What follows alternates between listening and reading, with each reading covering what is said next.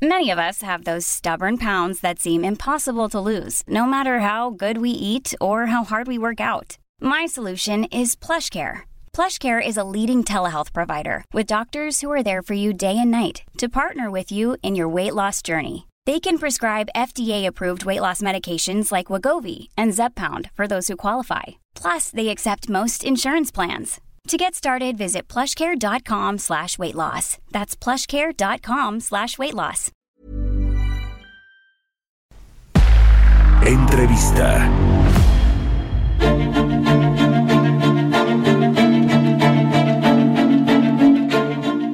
Bueno, vamos a hacer contacto ahora con el director general del Fonatur, que es el encargado, usted sabe, del proyecto del Tren Maya, que correrá por cinco estados del sureste mexicano. Te saludo con mucho gusto, Rogelio Jiménez Pons. Gracias por tomarnos la llamada. Mario, mucho gusto y a tus órdenes. Rogelio, quiero eh, preguntarte primero sobre estos estudios de factibilidad y de viabilidad económica financiera que dieron a conocer recientemente. Eh, ¿Cuáles son los principales datos que tienen ustedes para probar, digamos, que este proyecto es viable y que, bueno, pues está echado a andar? Sí, mira, lo primero que nosotros encargamos a la empresa STIR, el antecedente de esta empresa en la industria eh, ferroviaria, son los que hicieron el proyecto que va de Londres a París y que pasa inclusive bajo el Canal de la Mancha. Es una empresa muy reconocida en el ámbito del transporte y particularmente ferrocarril. Ellos hicieron el estudio de mercado, establecieron los aforos y conjuntamente con otra empresa también que es muy importante, que es este PricewaterhouseCoopers, Sí. hicieron ya lo que es costo-beneficio. Los datos son muy alentadores porque sí, este, hay un proyecto, de hecho, yo sé que inclusive esta empresa hizo una cosa muy conservadora, es un sello, gente sumamente prudente, a veces para mí se me hace demasiado, que está castigando algunos factores, pero inclusive con eso salen muy positivos los números de ingreso que tiene el tren. Si bien es cierto que los trenes de pasajeros en todo el mundo cuestan, o sea, no son negocios, se tiene que subsidiar el pasaje, no es así en el caso del turismo y de la carga, que es donde el tren Maya tiene importantes ingresos. Ujú. Sí, se habla, si no me equivoco, de los datos que preguntaron, que publicaron, perdón, de 52 mil millones de pesos en ingresos anuales. Eh, ¿Cómo está, digamos, eh, eh, cómo se va a, a costear, cuáles son los gastos de operación y cuándo se va a recuperar la inversión, si es que se recuperará o se llegará a un punto de equilibrio? ¿Tienen más o menos ese Sí, mira, estimado? ahorita nosotros tenemos, este, no llega a 52, llega a 42 mil en 20 años. Entonces, este, en la media, a 10 años, estamos hablando de 30 mil más o menos, poquito más, 30 y tantos mil, los, eh, los 10 años. Sí. Y las proyecciones están dando, aunque yo sé que están castigados, no importa, pero estamos valid- validando eso.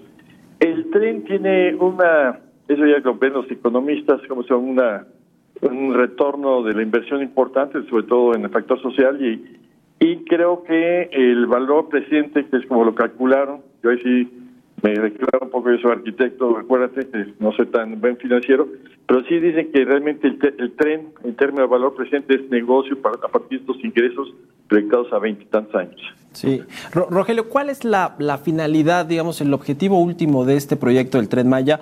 Eh, ¿Es eh, que sea un proyecto viable para, para el gobierno, que genere eh, ingresos y demás, que genere y detone actividad económica y empleo en el sureste mexicano, en estos cinco estados por los que va a correr? ¿Cuál es el, el objetivo final de este Tren Maya? Mira, el objetivo final es que es un elemento de desarrollo. Es una obra de infraestructura que por las características que tiene va a incidir fuertemente en distintos ámbitos. Es una parte muy importante que es la que es muy obvia y es muy evidente que es la parte turística, pero hay otra más profunda y, y- y sustancialmente intrínseca en el territorio que es la parte agroalimentaria, donde depende la mayor parte de la gente de la península, porque no todo es Quintana Roo ni, ni, ni- ni Mérida Sí. sino ahí realmente tiene una incidencia fuerte. Ahí estamos haciendo ya una estrategia para hacer centros de acopio, cadenas de frío, en una serie de instalaciones de que va, obviamente no son tan glamurosos como la parte turística, ni tan rápido en generadores de empleo, pero sí tienen a largo plazo mayor impacto en términos sociales. Y de igual manera la parte industrial. que Mérida es un centro industrial que, te- que en el momento que se mejoran las condiciones del tren, solamente llega un tren que llega a 10 por hora, literalmente. Sí. Y si se aumenta a 15 kilómetros por hora, se descarga porque es una vía viejísima que no funciona.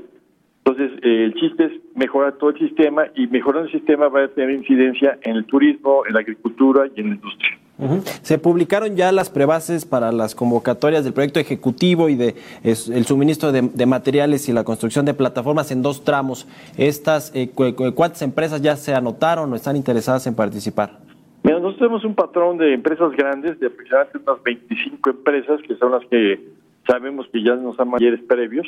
Hay empresas de, porque sí tienen que tener cierto calado estas empresas en términos de capacidad técnica y económica. Entonces, este, son empresas nacionales e internacionales. Ahorita estamos tratando ya de tener de nuevo un taller. Yo creo que para la semana que entra se convoca este taller, se presentan las empresas y empezamos a discutir precisamente los contenidos, con todos los contenidos de los concursos. Aquí hay una cosa que es muy importante, la ONU a través del UNOPS es la agencia que nos vigila todo el proceso de licitaciones para que estas tengan suelo parejo, no haya preferencias, no haya ningún acto de corrupción. Y finalmente quiero preguntarte, Rogelio, sobre el tema eh, social. Ya están resueltos la mayoría de los problemas. Eh, recientemente escuchamos allá los zapatitas al, al, que no quieren casi casi que pase por, por Chiapas. ¿Cuál es ahí este, este tema? Pues mira, este, obviamente yo respeto mucho la posición de zapatistas, pero son muy, pero es medio especial. Es como si tú y yo estábamos discutiendo aquí en la Ciudad de México eh, sobre el Metrobús, por decirte algo, y, y de repente alguien allá adelante de Iguala resulta que no le gusta. O sea, estamos hablando de que la zona zapatista está a más de 100 kilómetros de distancia. Entonces, hay un pequeño eh, clave chiquito que está a 30 que se llama Roberto Barrios. Pero realmente la ciencia, estamos hablando de gente muy lejana. O sea, lo primero que tienen que saber los zapatistas es de que no tocamos territorio zapatista, nada más son 50 kilómetros en Chiapas lo que transcurre el tren y prácticamente ni siquiera hay giros, es pura propiedad privada. Entonces, y ya en la zona, digamos, de donde dan las comunidades, pues mira, yo ya tengo la constancia física y me consta, y están las actas y todo, que el 98% de las anuencias ya firmadas por donde va a pasar el, el tren, el 2% no ha firmado porque se debe dinero de hace varios años de unas carreteras, las indemnizaciones que tienen más de 10 años que no se han pagado, pero prácticamente todo hay un consenso generalizado en toda la zona, eh, lo que es ahí inmediatamente de acuerdo.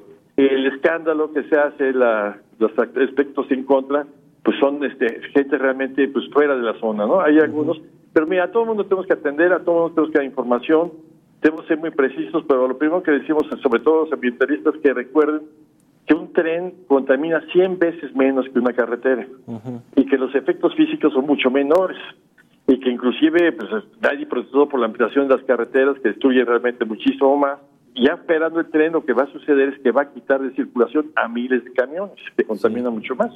Bueno, pues estaremos muy pendientes de las licitaciones y de la obra, de cómo vaya avanzando. Gracias, eh, Rogelio, por habernos tomado la llamada. Hasta luego. Rogelio Jiménez Ponce, el director de El Fonatur. Vamos a hacer una pausa y regresamos.